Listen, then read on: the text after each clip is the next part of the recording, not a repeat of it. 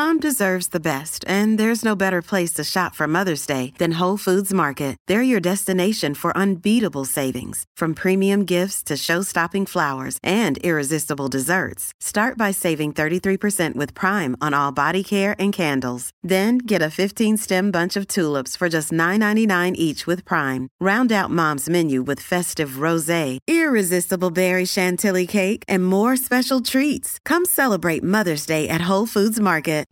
Eso fue sarcasmo con Fabián Castillo. Ha llegado el momento, momento que yo sabía que iba a llegar en algún punto. Yo sabía que yo iba a tener que grabar este podcast.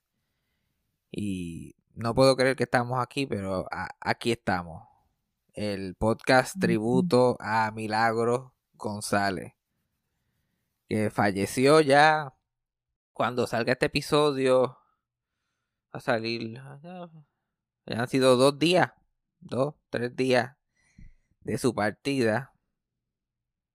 Que se fue como, como quiso, como quería. Aunque, ¿sabes? Nada nunca es suficiente lo que es una muerte envidiable para cualquier ser humano en el planeta Tierra, para ella todavía no es suficiente, pero eso es, eso es lo que le hacía milagro, eso es lo que le hace ella. Se acostó a dormir y como ella misma decía, un día yo me voy a acostar a dormir, me voy a tirar tres peos y ahí mismo voy a quedar. Y no sabemos lo de los peos, pero así mismo fue. Mi tía la acostó en su camita, la, le hizo el bujito. Y nos vemos mañana se acostó a dormir. Cuando le hicieron la llamada, la por cierto, la, la, llamada de estar viva todavía por las mañanas, que la hacían todos los días, a ver que todo estuviera bajo control, no cogió el teléfono. Y al llegar mi primo a la casa, pues allí mito estaba joncando. Esta vez el sueño era un poquito más permanente. Y me llaman, me llama mi tío, y lo menos que estoy esperando yo, porque sabíamos que esto iba a pasar, doctores nos han mirado los ojos, nos han dicho, esto va a pasar. Cuando le dio el infarto en septiembre, mira, no hay nada que podamos hacer por ella, es cuestión de cuándo. Sí. Que eso es parte del estrés del, del crucero, Yo estaba like, Dios mío, que esta mujer no aquí, de momento no. y después dije que fue culpa mía. Culpa mía no fue. Pero allí mismo en ese crucero, yo estando con ella, a mí hasta se me olvidó ese detalle. Que estaba delicada de salud, no. Ajá, tú sabes que tú miras a la gente cuando tú sabes que, que van a fallecer y los quieres, quieres tratar, tratas de recordar cada juga, cada, cada cosa. Su... A mí, a mí esa actitud se me fue por la ventana a los cinco minutos de estar con ella. Porque ese espíritu no, no tenía señales de, de, de ir apagándose. Ese fuego se estaba quemando, ese fuego ardía y ardió hasta el último día. Eso es imposible con todo lo que estaba pasando físicamente, su, su, los límites en sus capacidades físicas. Como quiera, tú mirabas a esa mujer a los ojos y dices, esta mujer le que esta mujer no, no, se, no se piensa quitar. No se piensa. Yo le, mira, yo le decía, si hablábamos de la muerte, yo se lo decía a, a tono de sugerencia. Como que, mira, tú tienes que ir maybe considerando que esto es, maybe death is right for you. Vamos a ir viendo los pros y los contras. Porque para mí era desesperante ese, ese miedo de qué va a pasar ahora. Se va a poner peor, algo más va a pasar.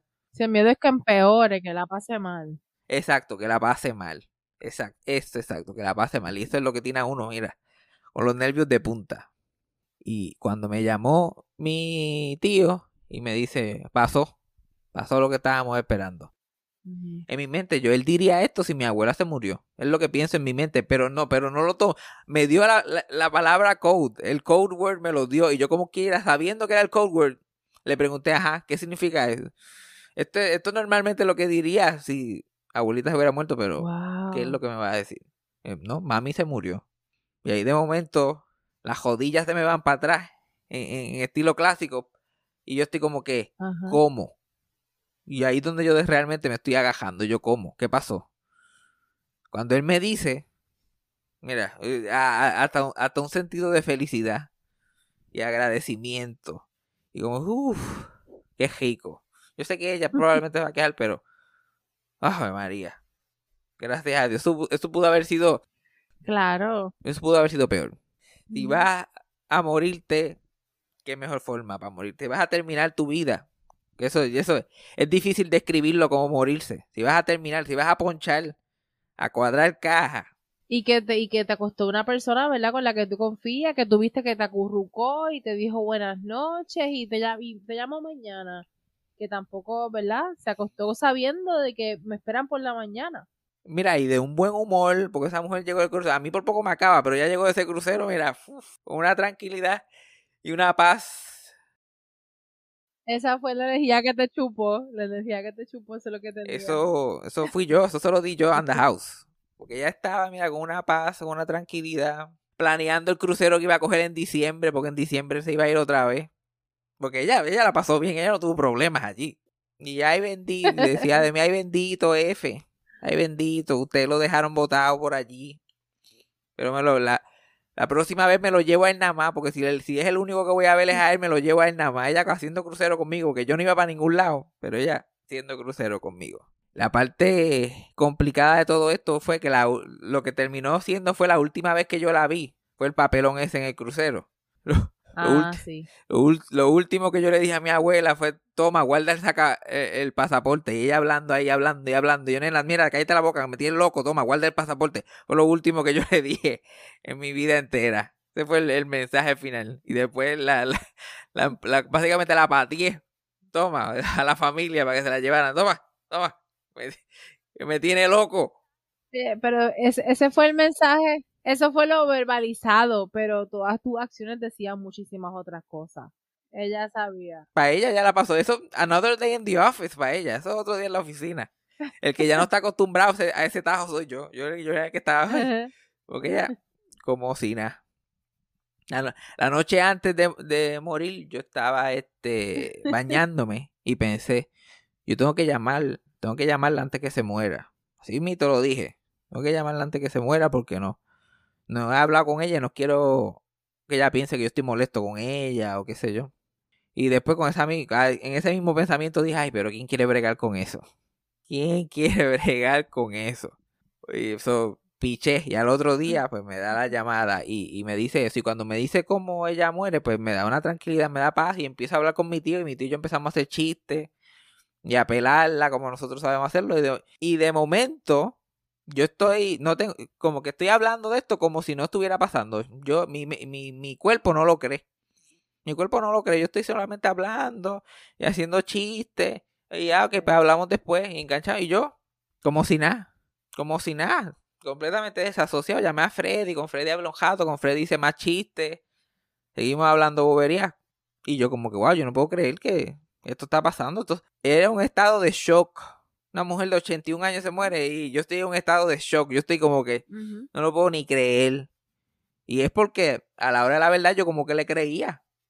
A la hora de la verdad, en la subconsciente, ella como que, ah, yo no me pienso morir todavía. Ah, eso es lo que tú te crees. Eh. Y yo como que, y yo, la parte lógica de mí decía, mira, esto no tiene sentido. Sí, te vas a morir. Pero la otra parte de mí, yo creo que ella tiene razón. Yo de verdad estaba contando como que no se iba a morir nada. Y, la noticia era tanto que me tenía en shock. Y después ya, hablé con, con mi papá, hablé con mi mamá. Nada. Y yo como que hablé con mi hermano. Que la última vez que, hablé con mi hermano, la última vez que mi hermano me había llamado fue cuando se murió mi otra abuela. Nosotros cada vez que se muere una abuela, hablamos por teléfono. Y a todo esto yo, como si nada. Y, y, llega Cassandra, estoy hablando con ella. Y yo se la digo, oh, estoy asustado. Yo, tú estabas como en un trance, tú estabas como congelado, como que procesando las conversaciones yo no sé si yo estaba procesando tan siquiera en la conversación, porque yo estoy hablando de esto, pero yo estoy haciendo chistes, yo estoy riéndome, yo estoy haciendo imitaciones de ella, diciendo lo que ella está diciendo ahora mismo. Yo estoy en un full beat, yo estoy en un full beat haciendo mi propio podcast.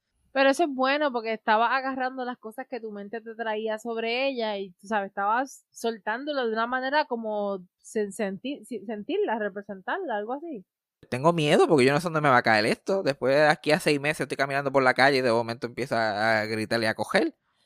Estoy, me da miedo. Y, lo que, porque sé que hay como una bomba de tiempo en mí. Hay algo que, no se ha activado, que se va a activar. Y pasan las horas, me pongo a ver televisión, estoy viendo lo es Blind. Y nada, estoy pensando y que y de momento pienso en eso. Pero después como que me quedo normal sigo viendo televisión, bla, bla, bla. Hasta que de momento... Ah, a todo esto también, yo creo que parte de por qué tuve esta reacción fue porque mi tío me llamó. Pero a todo esto yo no llegué a hablar con mi mamá y de eso hasta, hasta bien tarde. Y nadie puso nada en las redes sociales. Esto era completamente shutdown, secreto. Porque como esa mujer era la Beyoncé y de Giocaña, lo menos que queremos formar es una escena. Y como quiera se formó, pero lo menos que quieren formar es una escena allí. Porque eso es cuando se murió Michael Jackson. Esto como cuando se murió Michael Jackson. Esto tiene que poner cintas afuera, guardias de seguridad, no pasen de esta jaya. Porque la gente literal, sabíamos que si la gente se entera, la gente se iba a querer, iba a querer meter a la casa. Sin, sin tan siquiera que la sacaran a ella de ahí, ya la gente se iba a querer meter. todo el mundo está top secret, callado. No se diga nada, no se diga. Porque de aquí a lo que llega eh, la funeraria a, recogerla ya se monte, pues puede pasar un jato. Y, y yo creo que eso fue parte de porque yo estaba como esta negación en este viaje, que no... Sí, que no habías visto mucha, no habías visto mucha evidencia, si todo uno lo, no lo internalizaba. Tú como que, ok, es solamente un... Y una cosa tan... Eh, se sentía, se siente tan absurdo todavía, el, que yo estoy grabando esto, se siente tan absurdo hasta cierto punto que yo estoy como que, meh, pasó nada.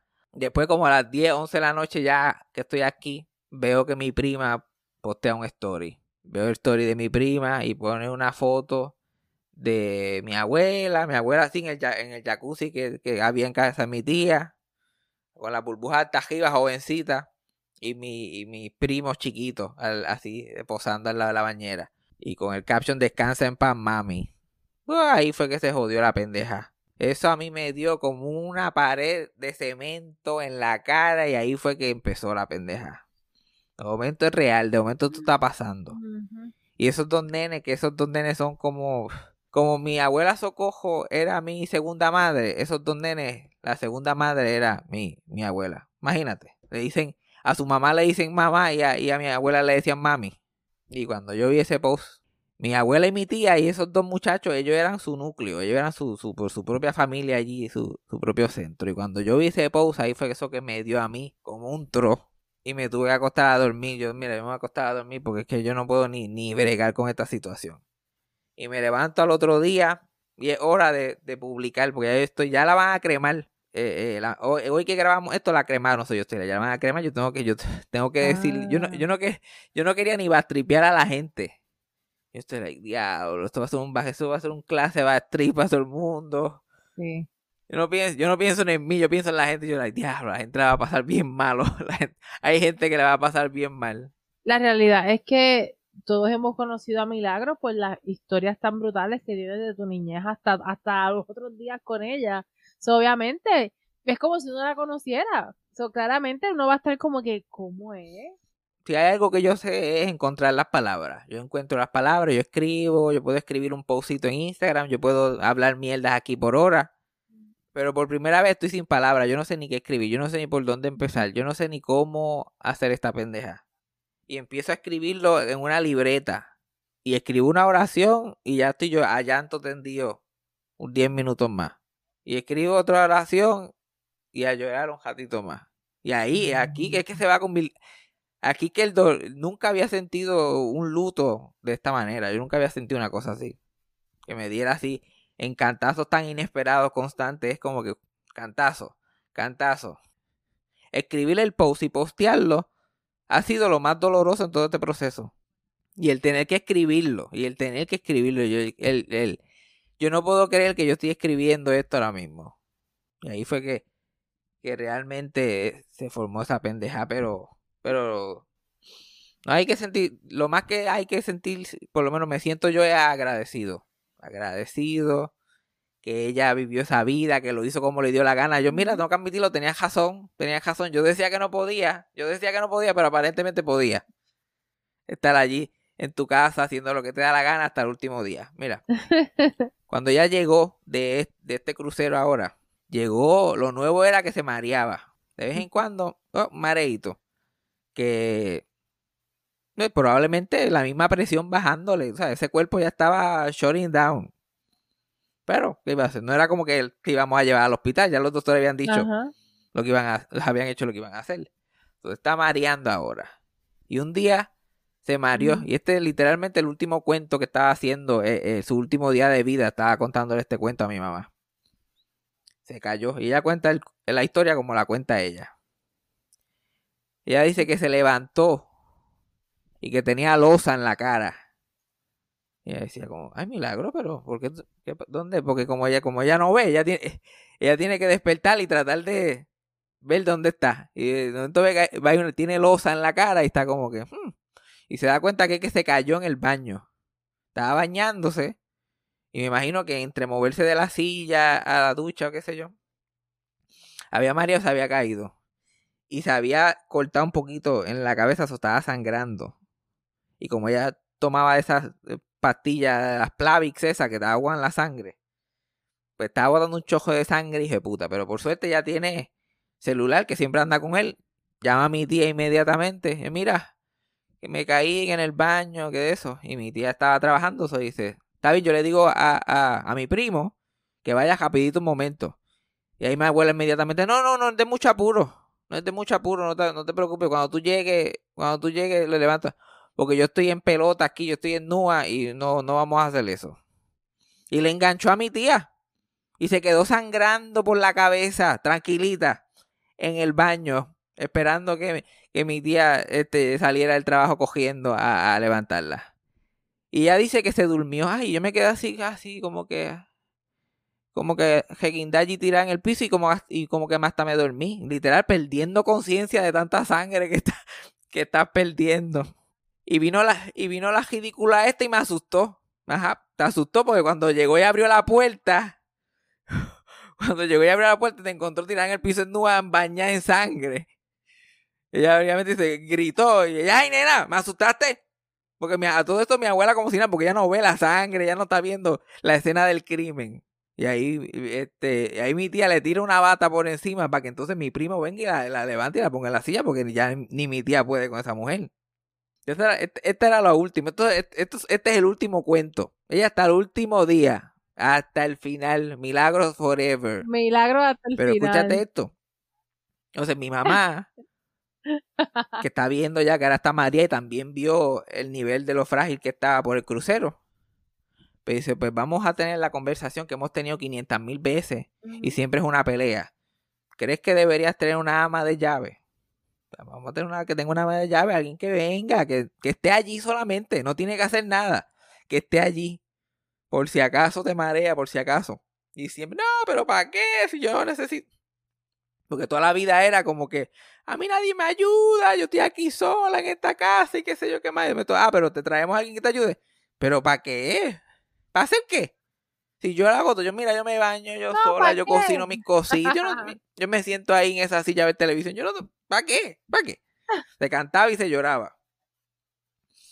Y mi mamá vuelve y tiene la conversación con mi tía y con mi abuela principalmente, porque si mi abuela dice que no, y mi abuela le dijo que sí. Eso hubiera sido la primera señal de que esto se estaba acabando.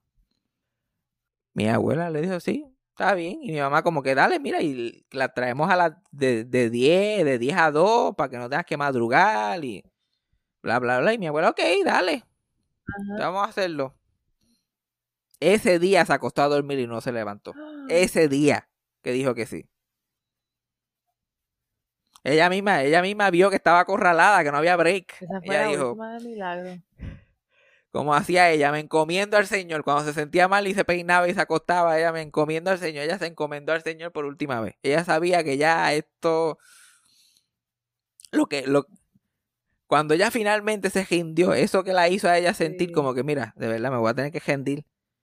Eso es lo que nosotros llamamos la muerte. Literalmente la, la muerte la estaba llamando. Y eso produjo suficiente debilidad física para ella admitir como, ¿tú sabes qué? Trae una de llave. Total, yo creo que yo no voy a, yo no creo que ni voy a llegar a la mañana, so tráemela. Se joda todo. Ella ella quería, ella quería hacerle un ghosting desde el día antes. Claro que sí, tráela. Mañana aquí a las 8, sí. Cuando la dama de llave llama a mi mamá, como que para confirmar, mi mamá y mi familia estaban en la casa esperando que se llevaran a mi abuela. Así. Así, así fue el timing, así, así de planchado estaba esa pendeja. Pero ¿qué uno puede decir de una vida entera? Literalmente el primer, el primer recuerdo, tú sabes que uno tiene ese, Ahora le llaman ese moment that you eh, este, began consciousness, como cuando empieza tu conciencia oficial. Ajá. El primer core memory que yo tengo de mi vida, yo estaba sentado en el balcón de la casa de mi abuela Socojo y don Fabián. Y estoy jugando ahí con un trocito y, y mis padres habían acabado de casar y vivían en los altos de esa casa. Y yo estoy allí en el balcocito, que eso, eso era más una jaula un balcón, porque la tenían reja 24 por todos lados y la tenían completamente cerrada, que ellos no usaban ese balcón para nada, eso estaba trancado, tenías que salir por la otra puerta. Entonces yo estoy ahí en esa jaula, hacia el público. De momento siento que alguien le está dando así a la, a la, a la reja y miro para arriba y es mi abuela Milagro y mi abuelo Javier. Y yo no me acuerdo ni por qué, porque esto es lo primero que recuerdo, pero al momento que yo lo vi, yo brinqué y solté ese tro y he salido cogiendo por esa casa y mi abuela se nene, cuidado. Y yo salí cogiendo, subí esas escaleras en mandado y me fui por la otra puerta y yo, like, y, y ellos todavía estaban mirando por el balcón abajo. Y yo, like, y yo, Dios mío, nene, pero ¿qué carajo te pasa? Y lo, primeros recuerdos que yo tengo de ella ese y los jueguitos que, que, que jugábamos, que ella jugaba conmigo, que ella buscaba unos juegos que me entretenía, que yo estaba entretenido con cojones. Y ahora miro para atrás de adulto y digo, coño, la verdad que ella encontraba unos jueguitos más cómodos para jugar con los nenes. Ella, yo me sentaba en una caja de cartón. Y en la caja de cartón, este, yo tenía una cafetería, yo tenía un cafetín allí, yo hacía café. Y yo allí motivado. Y mi abuela tiraba en una hamaca y la hamaca iba meciéndose para adelante y para atrás y cuando iba, y cuando iba se, se empujaba así para adelante la hamaca, entraba casi arriba así encima de la caja de cartón. Y ella acostada, asomase así con la hamaca, la hamaca subía y me decía, señor, y después la hamaca iba para atrás otra vez y subía otra vez y ahí me decía, dame café. Y, la hamaca volvía así iba para atrás y mientras, y mientras la hamaca iba para atrás y volvía otra vez para el frente, yo preparaba el cafecito en la caja y después, soma señora. Y ella, oh", y ella, y después miraba para atrás, ¡ay, qué bueno! Ah. Y después volvió otra vez, señor, dame café. Y yo, y ahora yo pienso para atrás, chacho, ya estaba cómoda, ya estaba espoteada. Ya estaba espoteada allí. Tiran esa hamaca. Ajá. Ay, qué cool suena eso. Y ella, mi, mi primer recuerdo e, de ella es que ella era la graciosa. Ella era la que siempre tenía un chiste, ella era la que siempre tenía los cuentos, ella siempre tenía las historias, siempre tenía un comentario, siempre tenía algo para todo y, y, siempre empezaba así. Yo me quedaba con ella, empezaba a hacer estos cuentos. Ella entretenía a, los nenes, literal. Cuando quería que nos sentáramos y nos dejáramos de joder, empezaba hablando mierda. Esa era su herramienta. Ella era la otra bellanera a hablar mierda. Y no, y tú sabías que tal y tal cosa, y, te dejaba mareado. Esto es lo que después yo descubrí que es manipulación, pero en, ese momento yo lo conocía como magia. Ella salía con un cuento de cualquier mierda, y de momento empezaba a hablar y tú no terminabas ahí, mareado, escuchando, y como que no, esta mujer sabe. Y después yo llegaba a casa de mi mamá con los cuentos nuevos que mi abuela me había hecho. Tan pronto digo la primera palabra, mi mamá me mira como que ya ya sabe dónde salió ese cuento. Ya ya sabe, ella ya sabe dónde salieron esas palabras y una mezcla de, de, cuentos de la Biblia que ella escuchó mal escuchado, que sí, cuentos del barrio, cuentos de su vida, cuentos de algo que vio en tele y ella simplemente se lo inventa o lo que no sabe se lo inventa y creaba eh, eh, eh, este wheel, empezaba a darle vuelta a esta juega y, nosotros todos, yo de chiquito y mis primos, el lembao y todo era un comentario, todo era un chiste y uno imagínate, uno cuando, uno cuando es chiquito, que cualquier adulto intenta, siquiera intentando ser gracioso o goofy, uno se quiere morir de la risa. Ella se paraba, ella era de la que se paraba del sofá, iba de un cuarto al otro y, decía, síganme lo bueno. Ese era el tipo, ese era su tipo de personalidad. Y yo, like, oh my god, yo, eso era lo más guau. Yo no, yo no había conocido una persona tan espectacular en toda mi vida. Yo, el, el de, el yo de 5 o 6 años. Oye, pero suena brutal, suena divertido. Yo me acuerdo ella hablándonos a nosotros sobre la diabetes, porque eso es lo, esa era su gran cruz que ella cargó toda la vida, la diabetes. Y no, y eso por comer muchos dulces nos está contando y, bla, bla, bla. Y, y, a mi mamá, esto cuando yo era chiquito, ella puede estar en sus cincuenta y pico largo. Y que hablando de su mamá, y que a su mamá le habían cortado la pierna, porque si, te das una corta o algo, la pierna se te pone negra. Y, y, yo estoy como que, mm. ¿y eso te puede pasar a ti? Y ella, sí, me puede pasar a mí, si me dio un cantacito o algo, y qué sé yo. Y se me pone esa, esa pata negra, me la tienen que cortar. Y yo, y, y, y, qué, y, qué vamos a hacer? ¿Y qué vamos a hacer si eso pasa? Y ella, pues tú lo que vas a hacer, me vas a, me vas a, vas a venir a mi casa y me vas a cantar de pata negra, de pata negra, nosotros somos de pata negra. Ese es otro de esos core memories que uno nunca olvida. Y yo, like, ah, qué gracioso. Ella, ella se sentaba en la marquesina. Y, y vamos a suponer que un día ella se quedaba siempre con mis primos cuando mi tía trabajaba, pero vamos a suponer que este día se jodió y no solamente tiene a mis primos, pero tiene al otro primo mío y me tiene a mí, a mis hermanos y tiene la casa llena.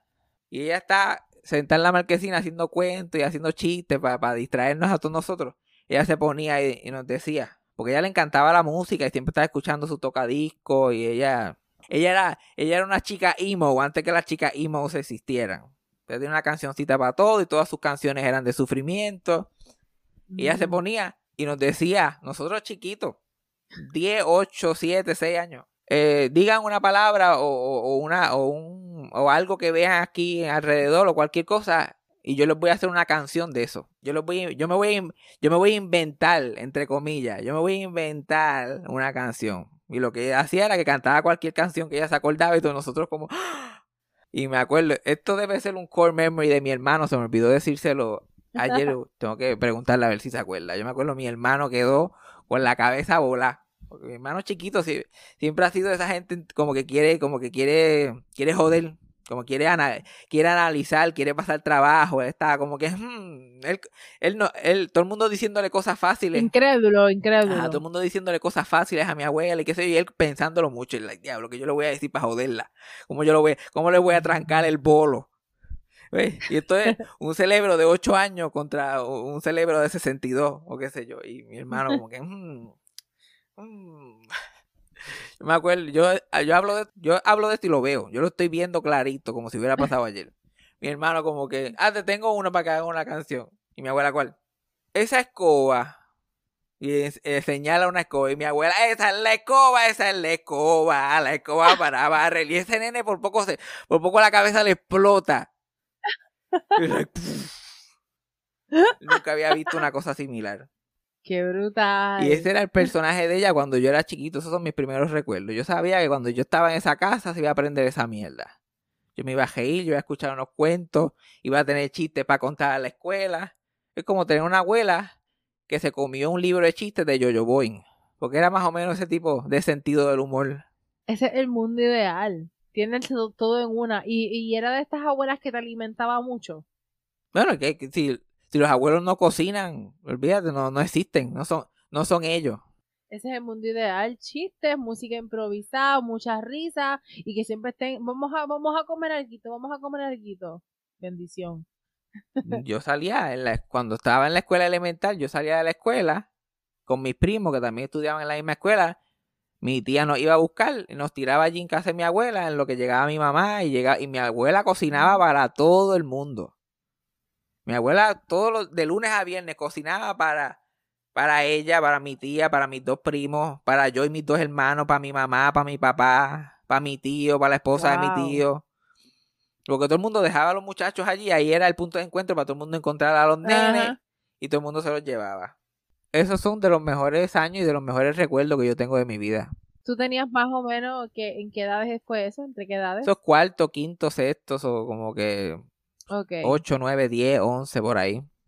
Sí, ¿cómo está? Que era salir de la escuela. Y la escuela era con 5 minutos. Yo salía a las 3, a las 3 y 5 y ya estaba en casa de mi abuela.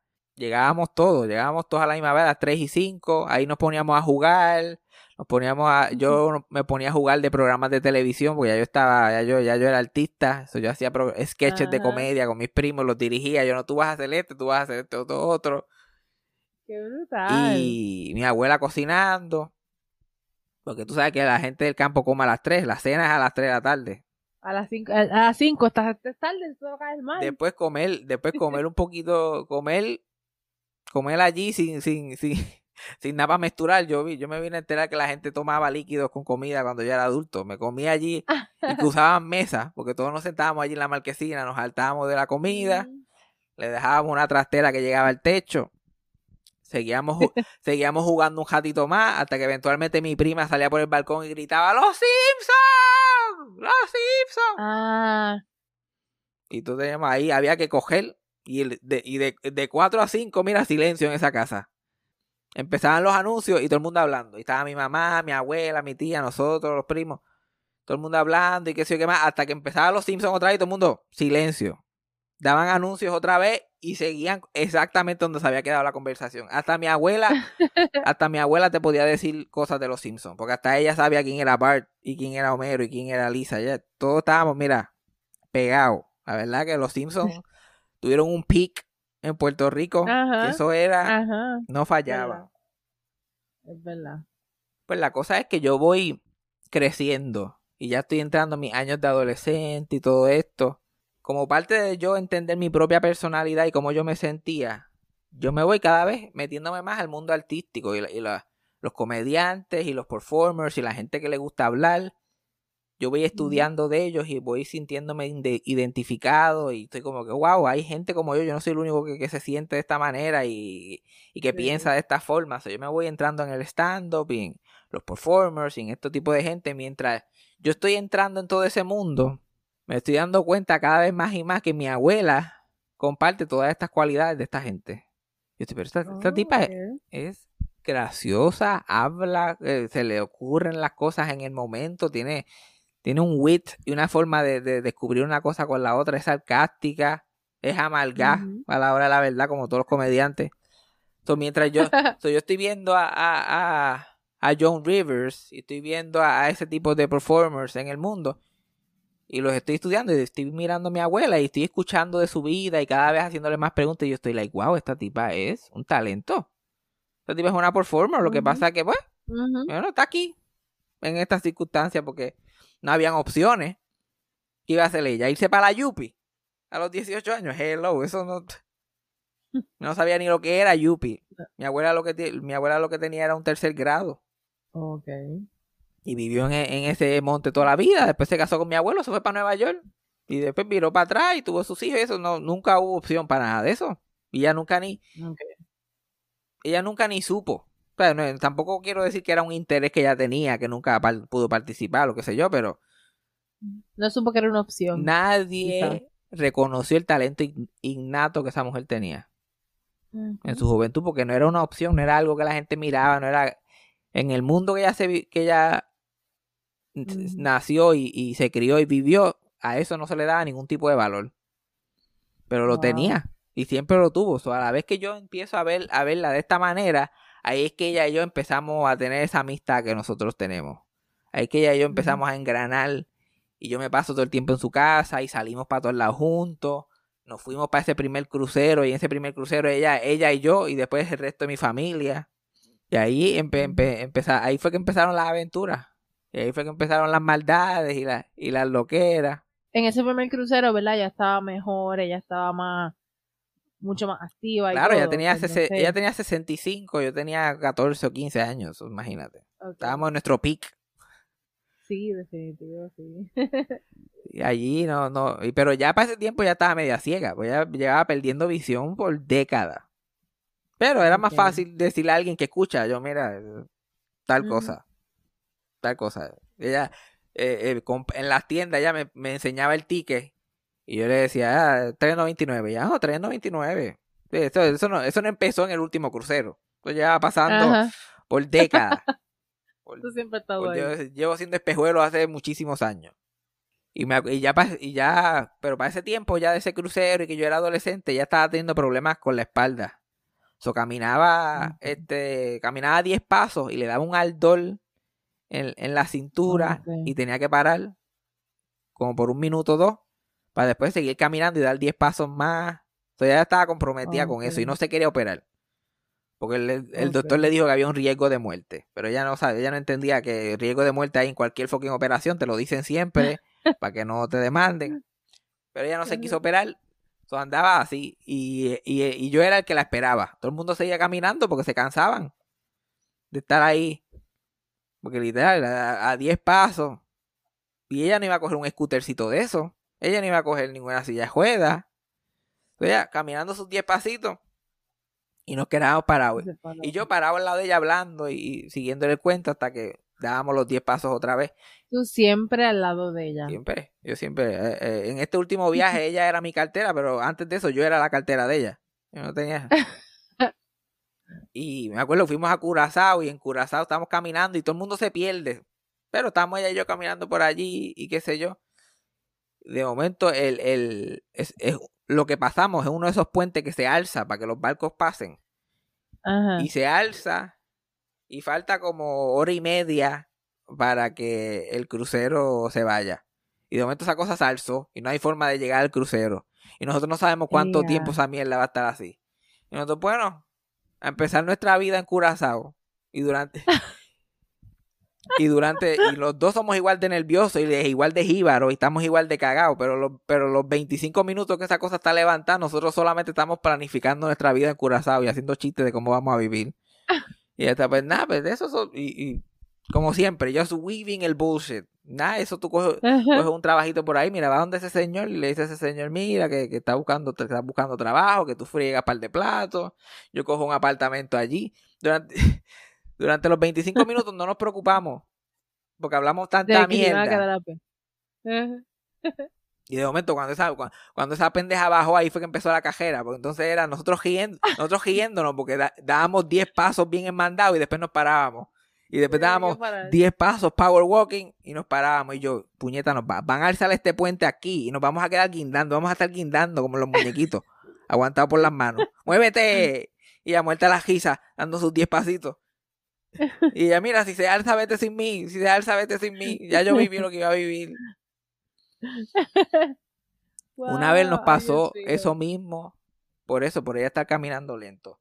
Allá en Giocaña, que es la cuna de Eugenio María de Hosto, ellos, en donde era la casa de Eugenio María de Hosto, tienen un museo y todo esto. Y al principio que la abrieron, estaban haciendo muchas actividades y cosas.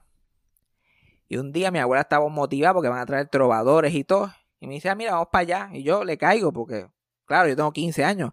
¿Qué hombre de 15 años no se va a janguear con la abuela todos los fines de semana? Entonces yo le caigo, ella se, se emperifolla, yo me emperifollo lo que yo voy a hacer. Mi tía también se apunta y va para allá. Y mi abuela íbamos caminando, si eso ahí cerca. Vámonos caminando.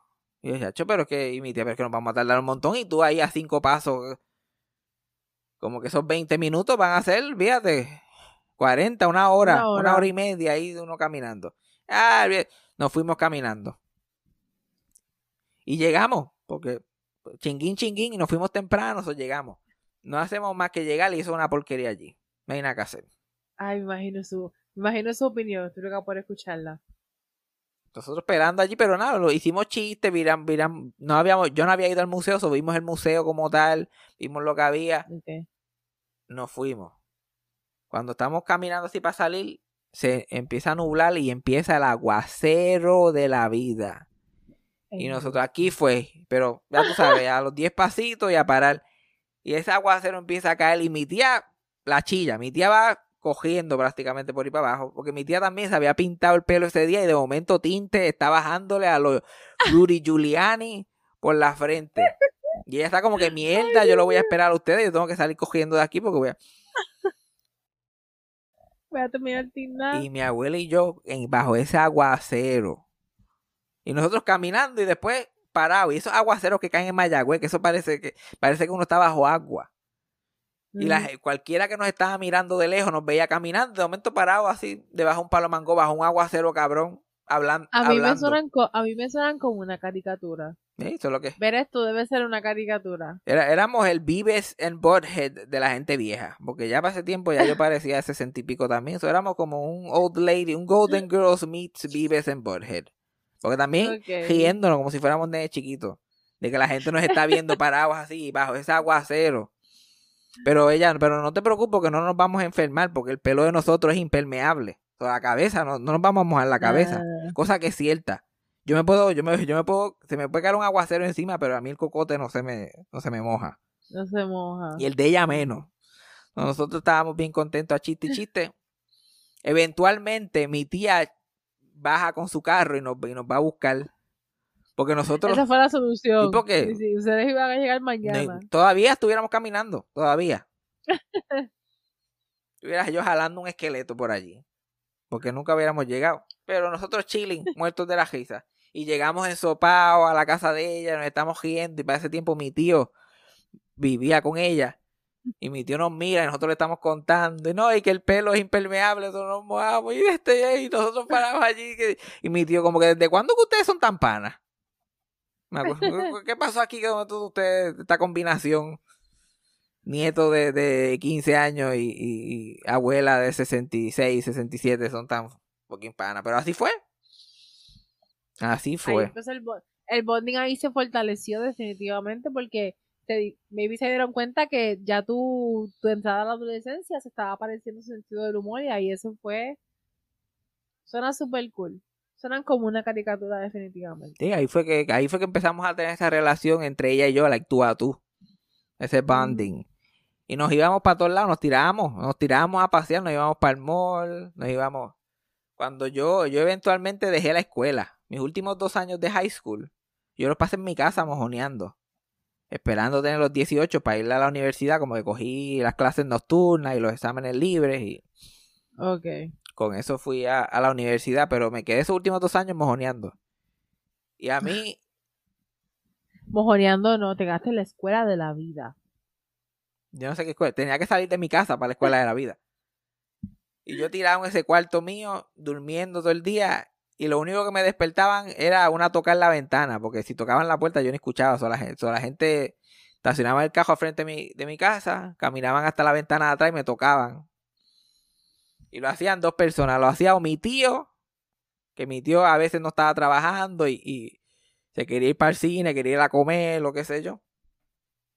Y me tocaba la ventana, y yo, mira, vámonos para el mall.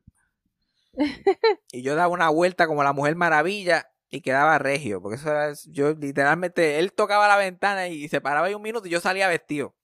Lo mismo con mi abuela. Mi abuela de momento le daba una piquiña que quería salir, se montaba en su cajo, llegaba allí y me tocaba pam, pam, pam.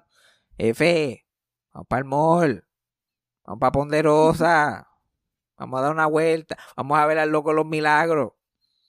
Que el loco de los milagros. El loco de los milagros era un, un tipo ahí que traía música de trío a las fiestas patronales en el área oeste. El, show del Loco Los Milagros era un show como de 4 o 5 horas de trío que siempre era los domingos en las fiestas patronales, como que las fiestas patronales de Mayagüez, Las Marías, Aguadilla, Añasco. Ok, e, era el cierre de los domingos. Sí, y era todo música de trío, y eso era, eso, eso era era la música de ella. El loco de los milagros. El loco de los milagros. Mira, vamos a ver el loco de los milagros. Vamos, en, Mayagüez, para las fiestas patronales de Mayagüez, siempre le celebraban el cumpleaños del loco de los milagros. Lo celebraban en el Palacio de Recreación y Deporte. Wow, y, eso es celebridad local. Sí, chacho, y eso se me se empaquetaba de viejo. Imagínate, tres mil viejos y yo. Tres mil viejos y yo a ver al loco de los milagros. Y mi abuela, porque mi, ustedes conocieron a mi abuela cuando ya ella no se emperifollaba, no se arreglaba, ya estaba como que porque como ella misma quería tener control de su vida, eran dos opciones. O sigo siendo la come mierda que soy, pero necesito gente que me viste y que me maquille y me haga eso. O ando por ahí como una loca vestida, pero lo estoy haciendo yo. Y ella decidió la segunda. Como que... fue, eso fue look bohemio, ya se fue, me voy con el look bohemio. Exacto, me voy bohemia y ahora en el crucero ya no usaba ni pantalla. Yo decía, jamás, bien. Si a milagros de antes se hubiera enterado que esta mujer se, le taparon los jotos. Vamos que, que, lo hacía todo con pantallas puestas. Se ponía unas pantallas y las tenía meses puestas. Sí. Y ella se emperifolla bien emperifolla y yo de asistente por allí y gozándomelo todo porque a mí me daba una gracia ver el show del Loco de los Milagros. Yo pensaba que él era gracioso y ver a, a, a Filiberto, que era el que animaba el evento, y ese viejo hincho casi albino, cabrón, del hincho que era. Y con ese pelo negro, pues, parecía que se había explotado un bolígrafo pilot de eso en la, en, la cabeza. y se le había pasado por el bigote y la chiva. De hecho, y, venía, y los viejos venían y le tiraban a mi abuela, porque eso era como un evento social para viejos. Ajá, ese, sí, sí, ese era el, el, el, ay Dios mío, el, mingo. Sí, ahí los bichos. Viejos tirándole, comprándole trago. Y yo siendo testigo de toda lo que era, siendo testigo. Y aprendiéndome esos shows de memoria, porque también esos shows tenían los mismos artistas, los mismos setlists, las mismas canciones. el loco los milagros los mismos chistes mongos. Ahí fuimos. eso era otra actividad que íbamos año tras año. Cada vez que ella se metía en una religión nueva, porque esa era otra, ella se metía, ella cambiaba, de, ella cambiaba más de religión que de panty. Cualquiera que venía a venderle una religión nueva, ella se enganchaba, solamente por el good time. Era, era por temporada, era por temporada. Para conocer gente, para ir a los clubes, como que ir a las reuniones, como que para la vida social. Y para, y, y para esos años fue los testigos de Jehová testigos de Jehová empezaron a ir a la casa de mi abuela y mi abuela cogía estudios y los escuchaba bueno, para tener algo que hacer durante el día. Para tener que hablar, porque yo, esa gente va a la casa a hablar y hablar y a hablar mierda. Y le hablaban un poquito de Jehová y de lo demás, lo demás era chisme. Le hablaban lo necesario y después todo chisme. Entonces mi abuela se juqueó a esta pendeja.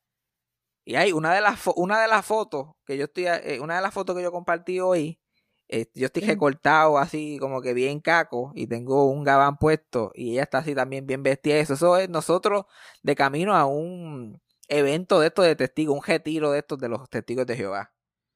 De estos retiros de tres días. Y, y, nosotros íbamos sábado y domingo. Sábado y domingo le llegábamos. Íbamos a Ponce, nos montábamos en la guagua porque era todo un evento social. Ajá.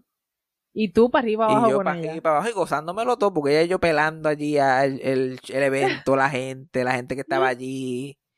Y estaba la hermana, este, este testigo de Jehová, ella estaba allí con la getragila de hijos de los nietos y qué sé yo. Nosotros allí giéndonos a la gente y pelándonos y dándola cabrón.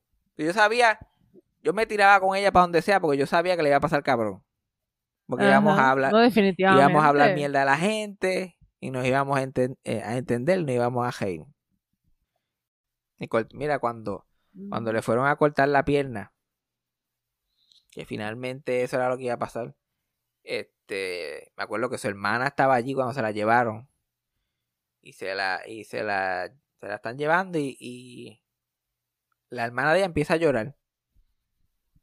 Como si a ella fue, fue el que le van a cortar la pierna. Y, y mi abuela ya estaba como que media lupi de la anestesia. Y ella, ay, Hilda, no llores no llore. Y yo le voy a decir que la guarden. Yo le voy a decir que la guarden para una sopa. Ay, tan bueno que es el hueso. Ay, y así mismo se la llevaron. Si, si, no, si no hubiera sobrevivido esa operación, esas hubieran sido sus últimas palabras. Sus últimas palabras. todo siempre era un chiste. A la hora de la verdad, todo siempre era un chiste.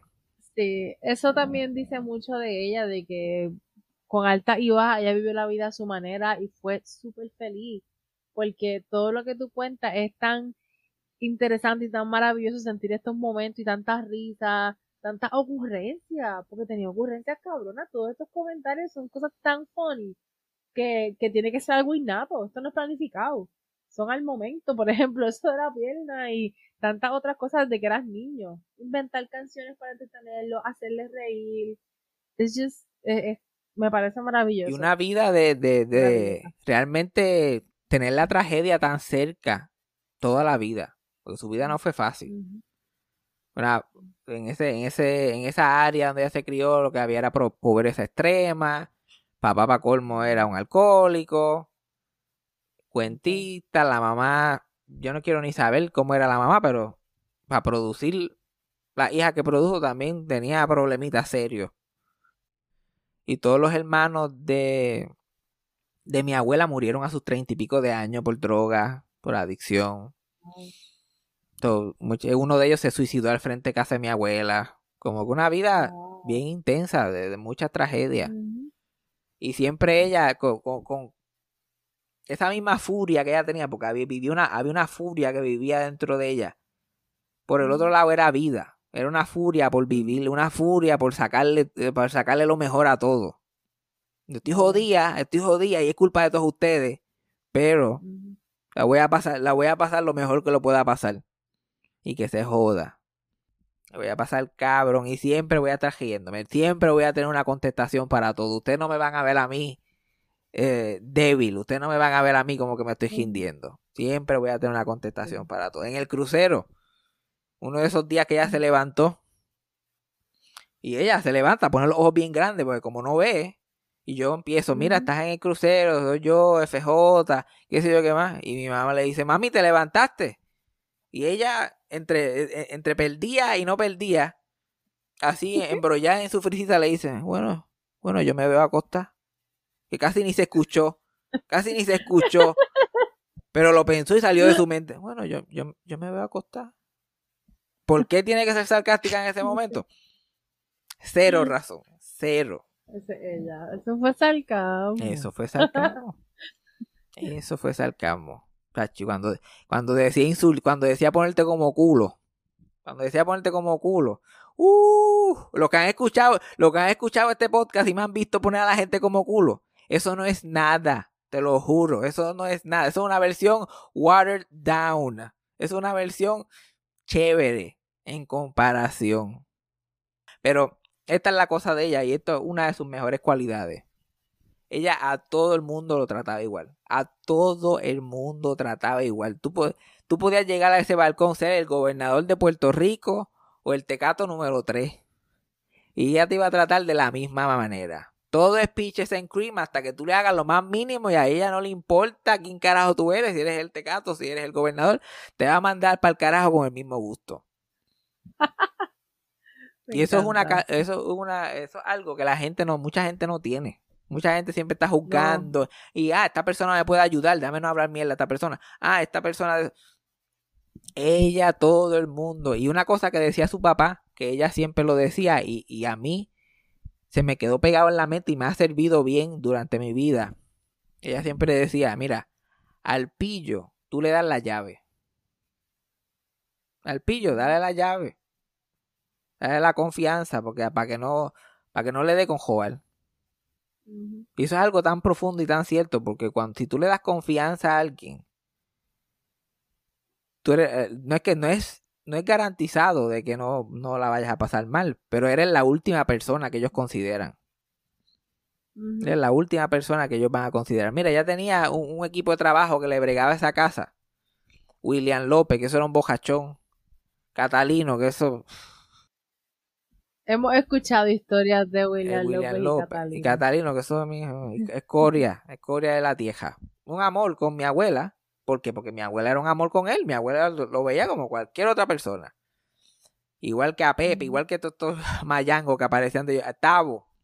Hay, uno en, en, Giocaña que se llama Tabo. Y a Tabo yo no lo entiendo ni hablar. Yo no entiendo ni lo que dice Tabo. Tabo, Tabo hasta los otros días vivía en el monte, andaba por allí sin camisa. ¿Tú te acuerdas? ¿Te acuerdas de estos muñequitos de Wild Tomberries? Que era que ellos, este, viajaban por el mundo como que descubriendo animales y porque él tenía un el papá tenía un nature show y la nena hablaba con los animales. La gente que veía Nickelodeon eso como que maybe se acuerdan. Había eh, eh, uno de los nenes del hermano de ella chiquito era un nene que no hablaba ni nada, solamente hacía juido con la boca y cogía y era salvaje porque lo habían encontrado en el monte. Ese era Tavo. Ese es Tavo, porque Tavo está vivo. Tavo literalmente llegaba allí y Tavo llegaba con, toda la, con todas las viandas y con todos los guineos y con todo lo que había encontrado que se había Todo lo que encontró en el Todo lo que se jobó de todas las otras fincas. y se lo tiraba allí a, mi abuela en, en, el balcón. Y, mi abuela, ¡cinco pesos! ¡Cinco pesos! Y yo, like, ¿cómo carajo tú entiendes a este cabrón? Yo no entiendo nada de lo que está diciendo. Y el... Ah, pues está bien, tres. Tres, tres tengo. Tengo tres. Toma. Y el... Y yo estoy, como carajo esta mujer? Y, la cosa es que probablemente ni lo entendía. Probablemente ni lo entendía. Pero ella lo trataba y él, loco con ella, porque él le vendía todo lo que encontraba. Porque mi abuela siempre tenía dos o tres pesos para darle. Definitivamente, como dicen de la gente cuando se muere, una persona complicada. Pero todo todas las cosas, todas las cosas positivas que yo tengo de ella, a mí me han regalado una vida. A mí me han regalado una vida que yo nunca hubiera tenido si yo no, tuviera esos genes de Milagro González en mí. Entonces, es, una bendición y es una maldición a la misma vez. Pero los acepto los dos con el, con el mismo honor. Y esta, esto es lo, lo triste de todo esto es que que es algo que ahora está viral en TikTok y que la gente menciona mucho cuando hablan de sus madres específicamente, como que Your mother was just a girl. Y es algo que, que muchas, especialmente para mujeres, cuando se dan cuenta de esa realidad, te choca de una manera. Porque todo el mundo tiene algo que decirle a su mamá, como que, ay, pero es que este y que me decía y no me decía y bla, bla, bla. Pero tu mamá fue una, fue una nena una vez. Y tú sabes, y tú sabes que, que, que eso conlleva ser una nena en el mundo. Y, y eso es la cosa con mi abuela. Mi abuela was just a girl. Mi abuela era una nena. Una nena con tanto talento y tanto para darle a este mundo. Pero nunca fue nunca fue usado. Ese, es un recurso que nunca eh, no, nunca fue descubierto. Nunca fue descubierto ese recurso, ni por ella misma, ni por nadie alrededor de ella. Y ella nunca tuvo opciones. Ella te vas a casar, vas a tener hijos, vas a vivir aquí y esto es lo que va, esto es lo que va a suceder. Ella nunca tuvo opciones. Para ese tiempo esas eran las reglas. Esto, ella nunca tuvo. ¿Quién hubiera sido ella si se hubiera montado con ese talento tan natural que tenía, con esa habilidad, agilidad mental que tenía una persona que, que, realmente no tenía ningún tipo de educación? Y mi, y mi abuela era bruta para las cosas, mi abuela es bruta para la tecnología, no eran ni cosas de la edad. Mi abuela nunca aprendió ni usar un microondas. Y de joven, y ella como que yo no sé usar eso, usarlo ustedes, yo, yo no venía a intentarlo. Y tenía esta agilidad mental y esta habilidad verbal envidiable que quién ella hubiera sido si ella se hubiera montado en, un, en un cajo y se hubiera ido para el área metropolitana, hubiera ido para Yupi y se hubiera pulido de verdad. ¿Quién ella hubiera sido? Hubiera sido imparable, estoy segura. Hubiera sido una, una revelación también, como muchas otras artistas del patio, y hubiera sido un nombre trascendental, o sea. Yo estoy seguro que sí. Yo estoy seguro, seguro que sí. Y, y ella, no es que ella, ella, esto a ella ni se le ocurrió jamás en toda su fucking vida. Esto no es algo que ella ni sabía. Sí, hay muchas cosas que quedaron desconocidas para ella que pudieron haber sido oportunidades maravillosas, pero eh, quizás también si, si lo hubieras preguntado, estoy segura que en algún momento lo pudo verbalizar de que le gustó su vida. Ella fue entertaining para sus nietos, para sus hijos y provocó gracias y recuerdos en ustedes que van a perdurar por siempre. Y ustedes por ejemplo, tú lo sigues llevando y lo compartes con el mundo y es una manera de mantenerla eternamente de mantenerla. o a lo mejor las cosas que ella no, las cosas que ella no pudo lograr porque no, no supo que tenía la oportunidad, tú lo estás haciendo. Y, y lo puedes seguir haciendo por muchísimo tiempo. O sea, es de una manera de, de lo que aprendiste de ella como una mentora sin saber que era una mentora en esa parte, seguir con, o sea, seguir regándolo por el mundo y seguir regando esa esencia que ella dejó en ti. Por eso, por eso hablo de ella, por eso siempre la menciono, por eso la incluyo en, en todo lo que yo hago, porque esto viene, esto no, esto no sale innato, esto viene de algún sitio, esto sale, hay, hay una raíz ahí de donde esto viene. Y es una persona que yo estoy seguro que me hubiera comido el culo a mí. Me hubiera comido el culo. Lo que pasa es que ella, ella estaba cuando ya yo empecé a hacer este podcast, ella estaba demasiado vieja como que para integrarse. Pero muchachos, esta mujer hubiera cogido un micrófono, me hubiera comido el culo de una manera que no, hubiera sido ni grado. Bueno, me comió el fondillo a mí un fucking crucero. A mí, a mí me, me, me insulta el come y trata de, de, de harassment en el internet. Yo me quedo como si nada, pero me siento con esa señora cinco minutos y, y termino en llanto. Llorando en alta mar llorando en, en alta marzo, te podrás imaginar. Pero, pero esto no es nada, esto no es, esto es algo que siento yo. Esto no era algo que ella sentía o que ella se ponía a pensar, pero definitivamente hay una furia ahí. Parte fue eso, parte también fue las múltiples cosas que pasó durante su vida, las múltiples cosas que, que pasaron y, y, que no pasaron. Literal, gracias a Dios. Y, y estos últimos años fueron buenos, fueron buenos, fueron tranquilos. Y de momento este crucero se cocinó. Y ella eh, estaba como que bien dedicada a que yo tengo que tener esta aventura. Porque cuando nosotros nos bajamos de ese primer crucero, esa fue una de las mejores experiencias de su vida. Esta mujer estaba con un pejo con dos culos. Lo, más feliz que yo la vi en toda, en toda su vida. Fue esa semana de crucero. y ya se bajó como que vamos a volver el año que viene. Y mi mamá motivada se paró y vamos a ir el año que viene. Estábamos motivados. Pero ese próximo año ahí mis padres se divorciaron. Y en Jebulú y eso, pues mi mamá decidió cancelar. Y después pasó un año, pasó otro, pasó otro. Pocos años después mi, a mi abuela le cortan la pierna y eso le reduce su calidad de vida y de momento ya no quiere ir para ningún lado y bla, bla, bla. Pero de momento, ya después de tanto, especialmente de la pandemia, porque de la pandemia ya ese, ahí fue que ella se convirtió homebound. Ella está en su casa y se acabó. Sale para cosas médicas. Y ella le dio esta piquiña de que no, ella va a tener esta última aventura, ya se va a montar en ese fucking crucero. Y ese, ese crucero lo comenzaron a planificar el año pasado, fue que mencionaste. Sí, agosto o julio, por ahí. De hace unos ah, meses atrás. Como que, pa, vamos a coger... Prácticamente reciente. Sí, porque... vamos a cogerlo. Y, y, y, mi abue... entonces mi tía separó su crucero, y mis primos separaron su crucero, y mi mamá separó el crucero. Y mi abuela, sabiendo que yo no tengo chavo para ir a ningún fucking crucero, cogió y pagó el crucero de ella y el mío, porque ella no iba, ella no iba al crucero si no era sin mí. Ah, ya te quería allí. Yo sabiendo lo que ese crucero significaba para ella, y yo con cero ganas de ir, con cero ganas de ir. Pero yo no la iba a dejar, eh, yo no la iba a dejar votar. Yo como que dale, vamos. Cero ganas, cero ganas, pero toda la intención. Cero ganas y toda la intención. Y, y allí mismo en ese crucero, cuando la estaba pasando mal con cojones, yo decía, mira, esto va a valer la pena, esto, esto es lo último. Tú sabes que esto es lo último y tienes que terminarlo. Entonces tiene que acabar aquí. Pero cuando llegó ese momento, ella estaba tan encabronado que simplemente la solté allí, la tiré, me monté en el cajo y no, y no, y no pensé en más nada. Se me olvidó, completamente se me olvidó lo que, eh, lo que estaba pasando. Eh, eh, el contexto bajo el cual nos estábamos montando todo en ese crucero.